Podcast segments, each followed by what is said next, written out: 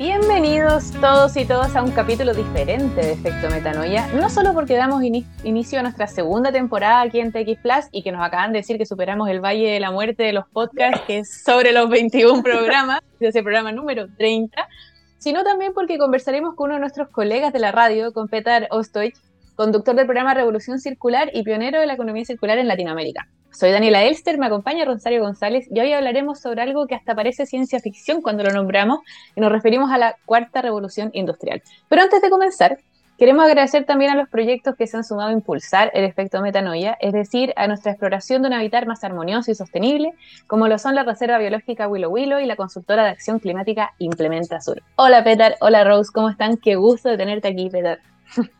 Muchísimas gracias por la invitación. Hola Dani, hola Petar. Bueno, estábamos hablando antes de, entrar al programa que estamos demasiado felices por este, por este programa, por este capítulo, eh, el número 30, como decía Dani, así que ya estamos demasiado felices en llamas. Pero bueno, siempre eh, me encanta esta parte que me toca introducir y presentar a nuestro eh, invitado de lujo.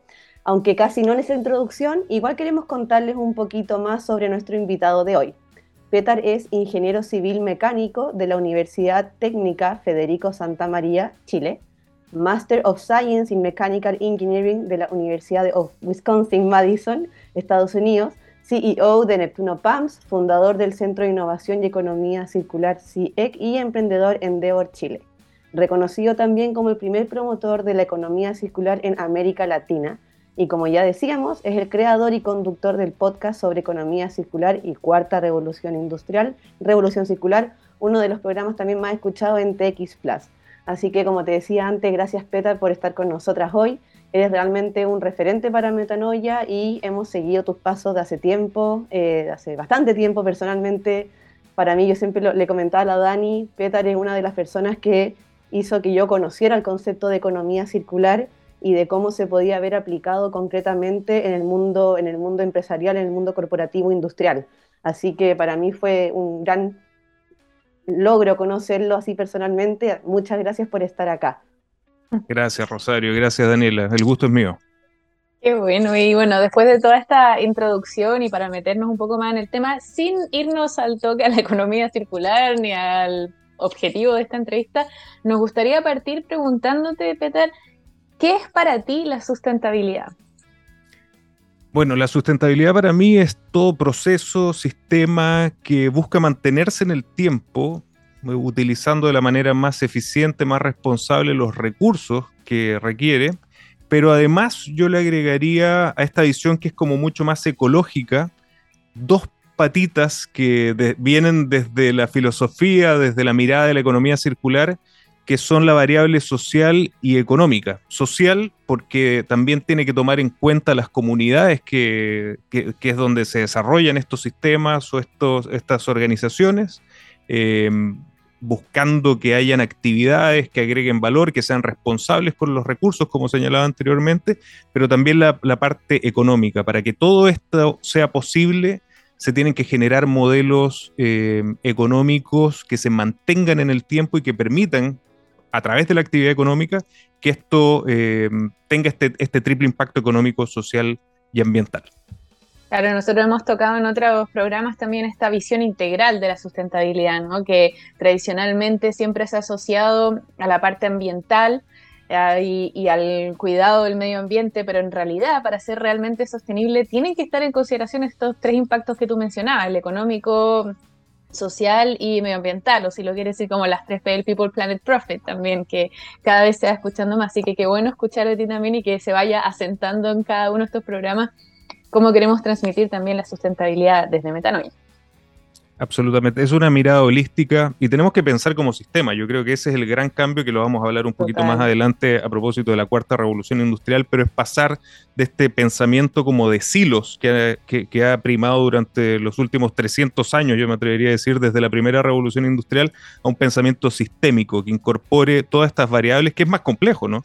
Pero, pero que nos permite proyectarnos de una manera más responsable a mí en verdad este tema, o sea, yo ya estoy así como ansiosa por escuchar la, respuesta, pero, pero Petar, para, para eh, seguir como indagando en ti y, en tu conocimiento, ¿Nos podrías contar un poquito cómo fue que llegaste a la economía circular? Yo ya adelanté, adelanté antes un, un poco, pero por favor.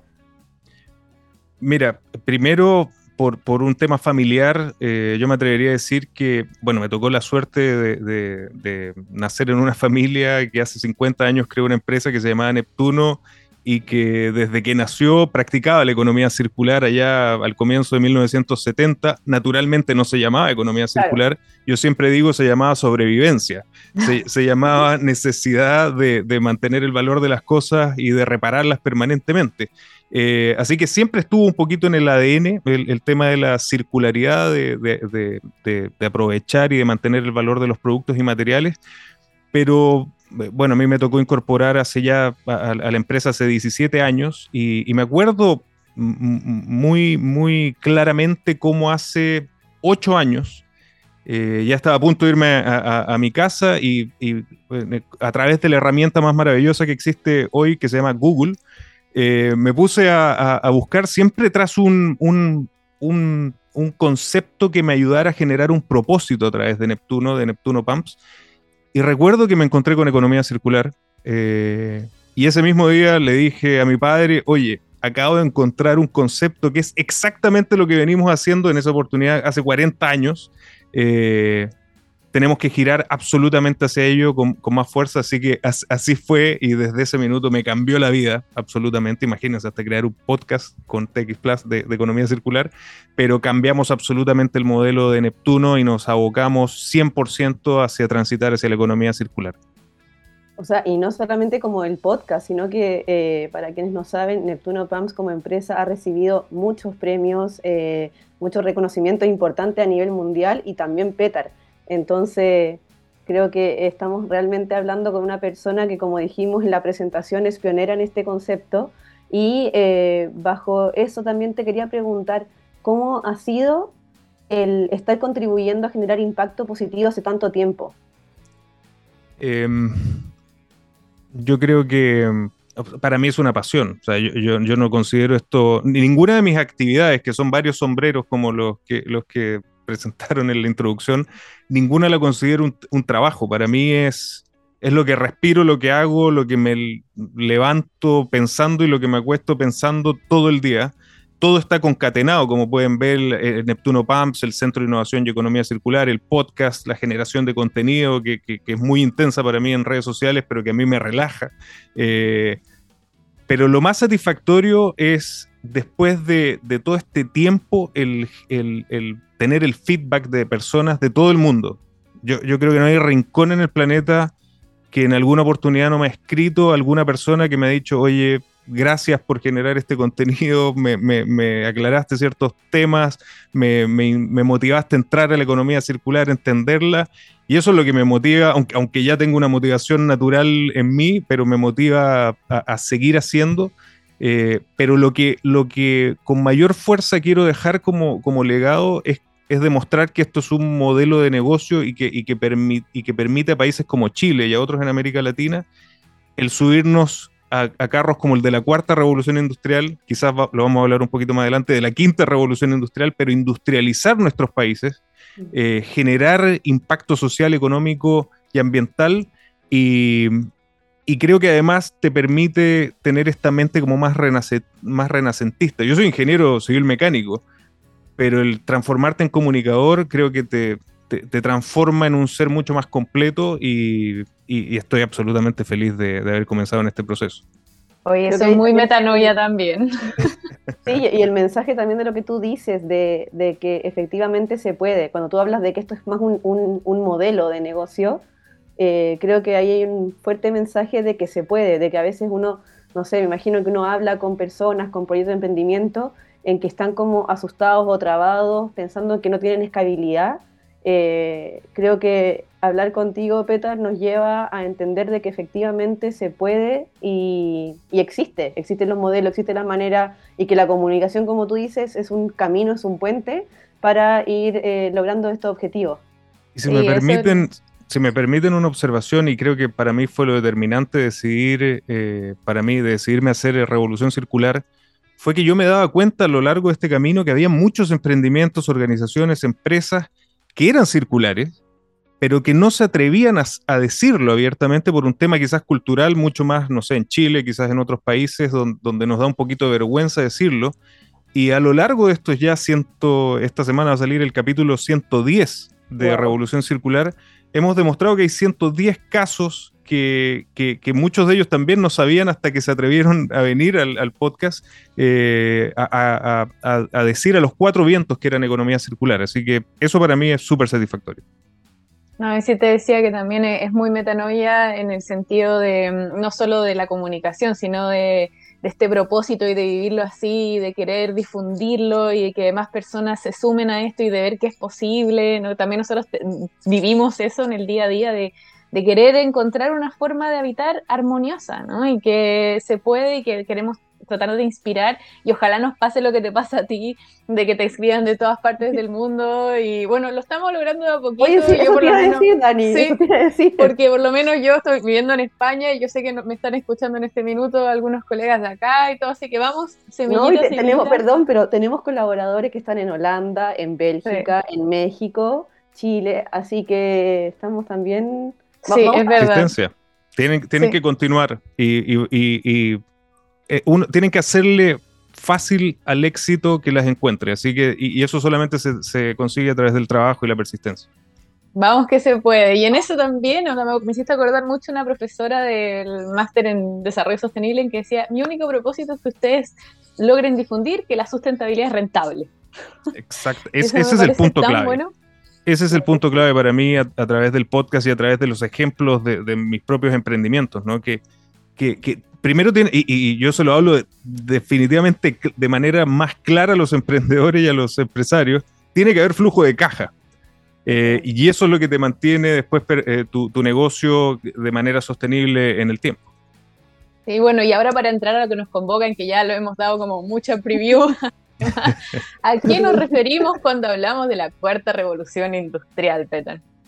Bueno, una revolución industrial es un cambio de paradigma tecnoeconómico donde confluyen también variables políticas, sociales, económicas y que como estamos hablando de una cuarta, naturalmente todo el mundo está pensando, bueno, hubo tres anteriores, ¿no? Claro que sí, eh, la primera fue la primera revolución industrial, pero estos ciclos a mí me gusta pensar mucho en estos ciclos, se dan aproximadamente cada 60, 70 años. Eh, la primera revolución industrial fue a fines de los 1700, 1790 aproximadamente, la mecanización, eh, la energía a través del vapor. Posteriormente, 1870 aproximadamente, la segunda revolución industrial. Eh, y con la, con la electricidad principalmente como, como gran cambio de paradigma y eh, la tercera revolución industrial alrededor de 1969-1970 con la computación, el concepto de globalización y hoy nos atrevemos a decir que estamos en una cuarta revolución industrial que es la unión entre el mundo físico y el digital, entre los átomos y los bits. Y yo me atrevería a decir, si me permiten, que la diferencia de esta cuarta revolución industrial es que es una discontinuidad respecto de las tres anteriores. No es una evolución, así cuando uno se imagina una, pendiente suave, sino que es un quiebre y es un salto, particularmente por las, las características de las tecnologías a las que nos estamos enfrentando. Internet, Internet of Things, blockchain, data analytics, inteligencia artificial, y eso uniéndose al mundo físico, a la manufactura, a la industria, te cambia radicalmente la forma en que operaremos de aquí en adelante. ¿Cuál crees que sería el mayor impacto de esta cuarta revolución? Primero, que cada revolución industrial ha tenido un impacto sobre su medio ambiente. Esto ya es termodinámica. Como, sistema cerrado que es nuestro planeta, hay, un impacto eh, sobre la naturaleza eh, que ninguna de las tres primeras revoluciones industriales había considerado. La, primera y segunda ley de la termodinámica estuvieron absolutamente fuera de la ecuación durante 250 años. Yo me atrevo a decir que la, cuarta revolución industrial es, el primer cambio paradigma tecnoeconómico que incorpora estas variables termodinámicas y busca la forma de tener un impacto menor sobre su medio ambiente, de cuidarlo, de regenerarlo, y ahí es donde aparece la economía circular como el nuevo modelo económico de esta cuarta revolución industrial. O sea, se puede establecer un, nexo directo entre lo que es la cuarta revolución industrial y la economía circular. esa es nuestra tesis desde el Centro de Innovación y, Economía Circular. Es mi tesis personal que las primeras tres revoluciones tuvieron un modelo económico lineal basado en el extraer, producir y desechar, tratar realmente el planeta como un vertedero, no, tener esta conciencia termodinámica de que, le estaba pasando algo al ecosistema. Eh, y la cuarta revolución industrial va a ir de la mano de una economía circular. De hecho, nosotros lo repetimos en mis charlas y en, el podcast. Eh, una, frase que hemos acuñado que la, la, circularidad y la cuarta revolución industrial son dos caras de la misma moneda. No se puede hablar de una sin la otra. Eh, porque justamente en, este efecto metanoia eh, es, una, es una visión holística. No, podemos pensar que estamos fuera del planeta. Tenemos que, tenemos que considerar los límites planetarios. Así que ese es uno de los grandes cambios y naturalmente el segundo es el impacto tecnológico de estas tecnologías disruptivas que lo están cambiando todo. Y ahora que tocaste el punto de los límites planetarios, eh, ¿Sigues igual sintiendo que la economía circular es el mejor modelo o serían más como la donut economy, por ejemplo, que los incorpora? Yo no me pierdo en, las palabras. Eh, de hecho, en algunas de mis presentaciones pongo la torre de Babel de Peter Bruegel, donde y aparece economía verde, azul, eh, donut, circular. Y siempre digo, si quieren llamarla eh, por el nombre que quieran, yo no tengo ningún problema mientras generemos crecimiento económico sostenible, creemos eh, empleos de calidad y combatamos el cambio climático. Si cumplimos esas tres, estoy dispuesto a que le cambien el nombre. Lo que no podemos negar es que desde, desde la generación de, contenido, de storytelling, la economía circular tiene una ventaja de haberse posicionado como un concepto simple, fácil, que todo el mundo está, está dominando. Pero, pero no me pierdo en las palabras y creo que tenemos que ir al fondo. No, sí, sí, al, y al final es la base, o sea, de todas esas, la, circularidad es la base, solo que creo que la van complementando. Por ejemplo, a mí cuando conocí la de Donut Economy me hizo mucho sentido esto de los límites planetarios y como poder verlo también. Todo, claro. claro, es, buenísimo. Sí, y Kate Rayworth, eh, bueno, como un economista, Renegade Economist, eh, cada, uno va, va sumando y, y, como dijo Newton, ¿no? nos vamos subiendo sobre hombros de gigantes y así es, así es como avanza la historia de la humanidad. Oye, eh, Peter, qué, buenísimo. ¿Y cómo debería ser llevada la cuarta revolución industrial para que tenga un impacto directo en la sustentabilidad y en el cómo nos relacionamos con nuestro planeta? Ya lo estábamos hablando un poquito ahora, pero, pero me gustaría igual indagar un poquito más ahí. Bueno, como señalaba, para mí no, se puede hablar de una sin la otra y la, gracia de esta relación simbiótica que tiene la, industria 4.0, que es un sinónimo de, cuarta revolución industrial y la circularidad, es que las tecnologías disruptivas, como las que señalamos anteriormente, son las que te permiten generar los modelos de negocio circulares, como la servitización, la reutilización de, componentes, la, logística inversa, y al mismo tiempo, la economía circular es la que motiva a, a, los emprendedores, a los empresarios, a generar este tipo de tecnologías para generar estos modelos de negocio más circulares. Por lo tanto, es una relación simbiótica que te permite llevar a cabo estos modelos mucho más sostenibles, mucho más responsables, pero que al mismo tiempo te demuestran que son absolutamente rentables, y, el caso, uno de los casos es, Neptuno Pumps, que a través de mantener el valor de los productos y materiales durante el mayor tiempo posible, puede generar un, modelo de negocio absolutamente atractivo en términos económicos, puede generar eh, un impacto en tu comunidad, generando empleos locales, pero también al usuario final le generas un ahorro tremendo en, términos económicos, pero también en términos ambientales si vamos directamente a la medición de la huella de CO2. Así que, como digo, es una, es una relación simbiótica que, que va a ir de la mano y que creo que vamos a tener unos 50, 70 años de este nuevo ciclo socioeconómico, tecnoeconómico, muy, muy interesante. Viene de cajón preguntarte, ¿y de ahí qué? ¿Cuál es la quinta revolución industrial? Un, político estadounidense en algún minuto dijo, hay cosas que sabemos que sabemos, hay cosas que sabemos que no sabemos, pero también hay cosas que no sabemos que no sabemos. Y en ese sentido yo quiero ser súper humilde de que es muy difícil saber lo que viene, predecir el futuro es imposible a mi entender.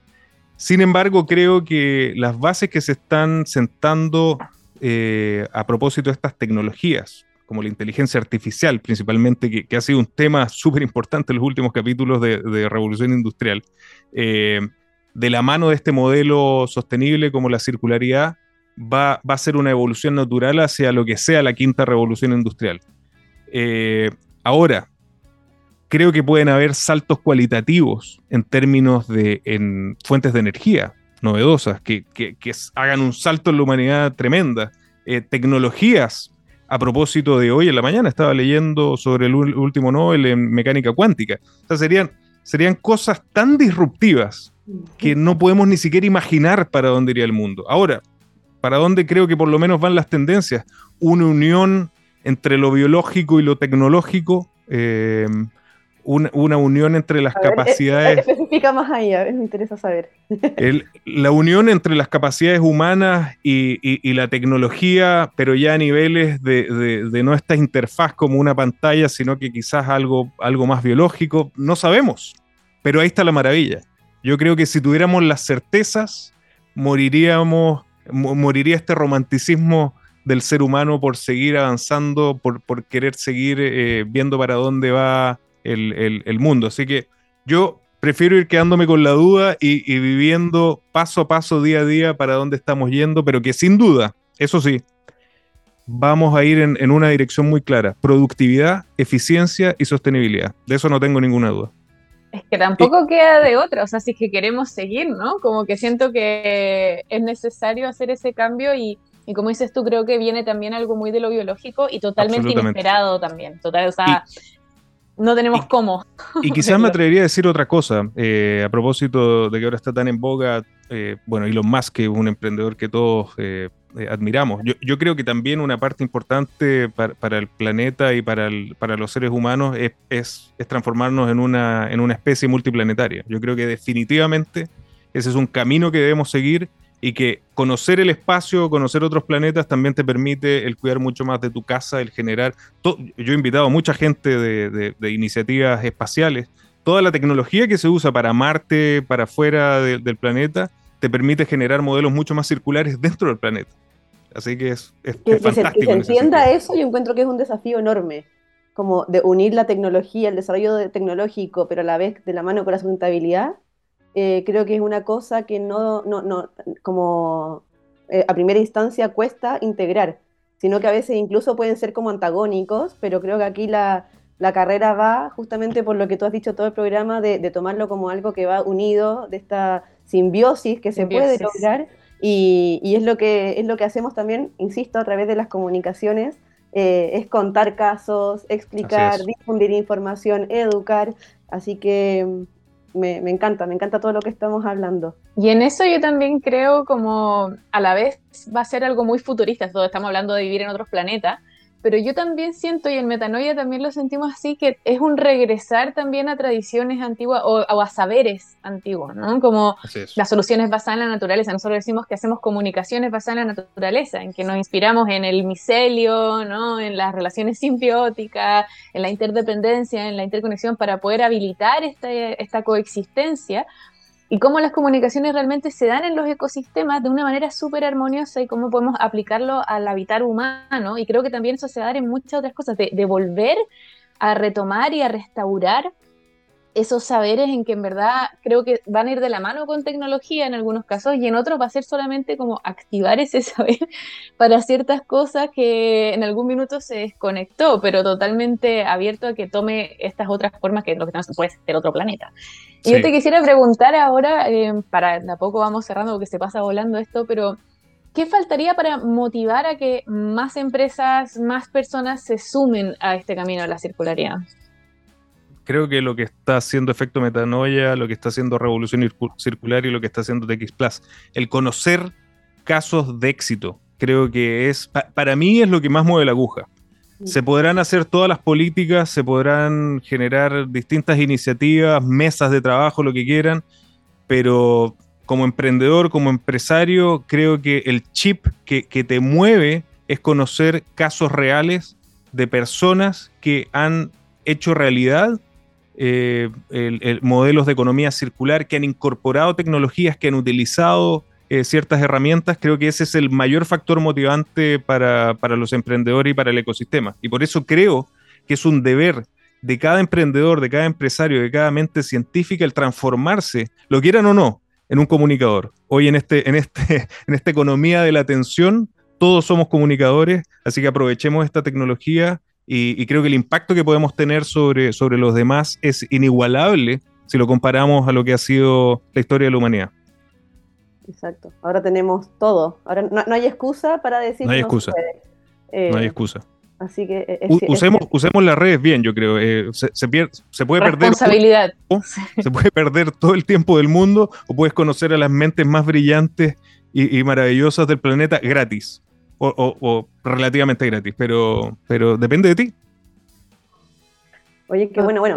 Em, perdón, Dani, pero aprovechando, no hemos dicho algo. Eh, como les dijimos antes, Peter también tiene un podcast en TX Plus eh, que es Revolución Circular, lo pueden escuchar todos los jueves, si no me equivoco, a las 3 de la tarde, ¿o no? Así es, así es, y después también disponible en YouTube, en Spotify, en Apple Podcasts o donde escuchen sus podcasts.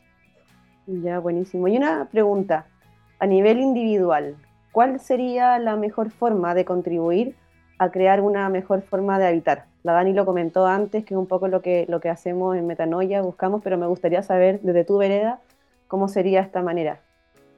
Bueno, depende desde qué lugar nos encontremos, pero yo creo que cada uno naturalmente tiene un impacto de huella de carbono, de materiales, de agua, o un impacto también en, el, en la comunidad donde vive, ¿no? Yo vivo en, Iquique, aquí en la región de, de Tarapacá, y siento también una, responsabilidad del, lugar donde yo nací donde, y donde vivo.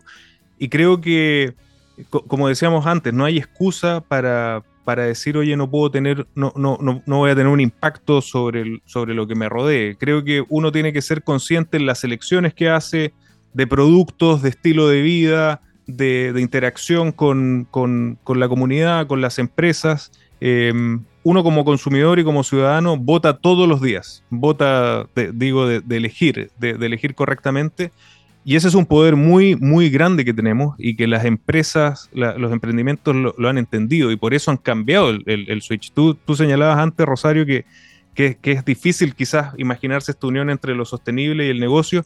Imagínate lo, que era hace ocho años cuando yo empecé, cuando decían, ¿de qué estás hablando? en, tu rubro, también. Que... No, en, el, en el mío ni, ni te imaginas, pero me atrevería a decir que post pandemia, bueno, aún no termina, se generó un, turbo, una aceleración de este proceso que yo no lo había visto en los, en los ocho años. Este, este último año y medio, dos años, se generó un cambio que, como lo dice también un, gran emprendedor, pasamos de la vieja economía a la nueva economía.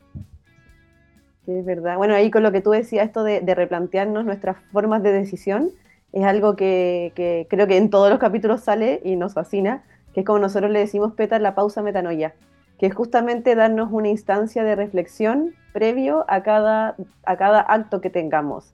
Eh, se aplica, por ejemplo, en el cómo nos relacionamos, en el qué queremos decir, o también en el momento de consumo, cuando vamos a comprar algo, eh, pensar lo que tú decías, como cuánto, todo el tema de la huella, eh, el impacto que tiene eso, todo lo que tuvo que viajar para que yo lo tenga, todas esas pequeñas pensamientos o reflexiones, creo que pueden ayudar a contribuir a una mejor forma de habitar.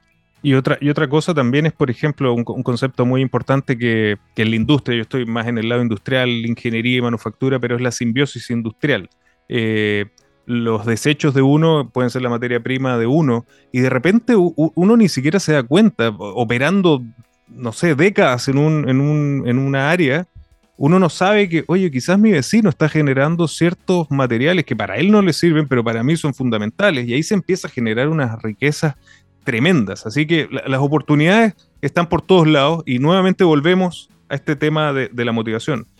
Eh, nadie va a venir a motivarte a ti, tiene que nacer por ti, pero los grandes casos son los que definitivamente quizás te hacen cambiar el switch.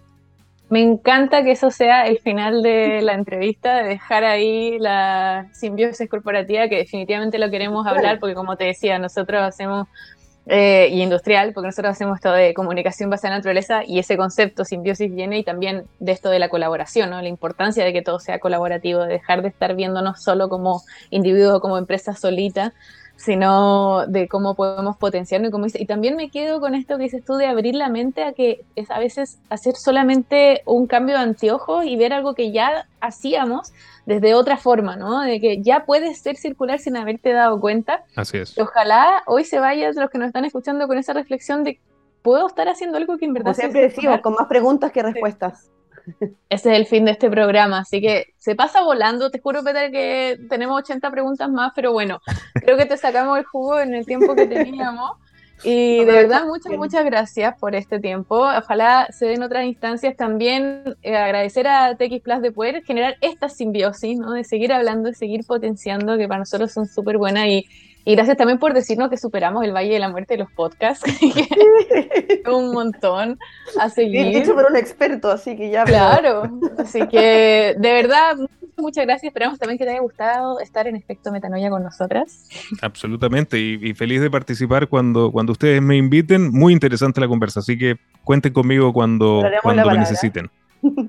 Totalmente. Metanoia es esto, reflexionar, es ir un poquito más profundo, hacer otro tipo de preguntas y dejarle a las personas que nos escuchan un poquito de reflexión para la casa. Así que gracias de nuevo, gracias Rose, gracias Peter. Nosotros nos vemos el próximo lunes, como todos los lunes, a las 3 de la tarde en TX Plus y los dejamos con una canción de White Stripes, White Stripes que se llama The Hardest Button to Button. Muchas gracias a todos, gracias Gabriel en los controles. Nos vemos. Gracias, nos vemos el próximo lunes. Chao.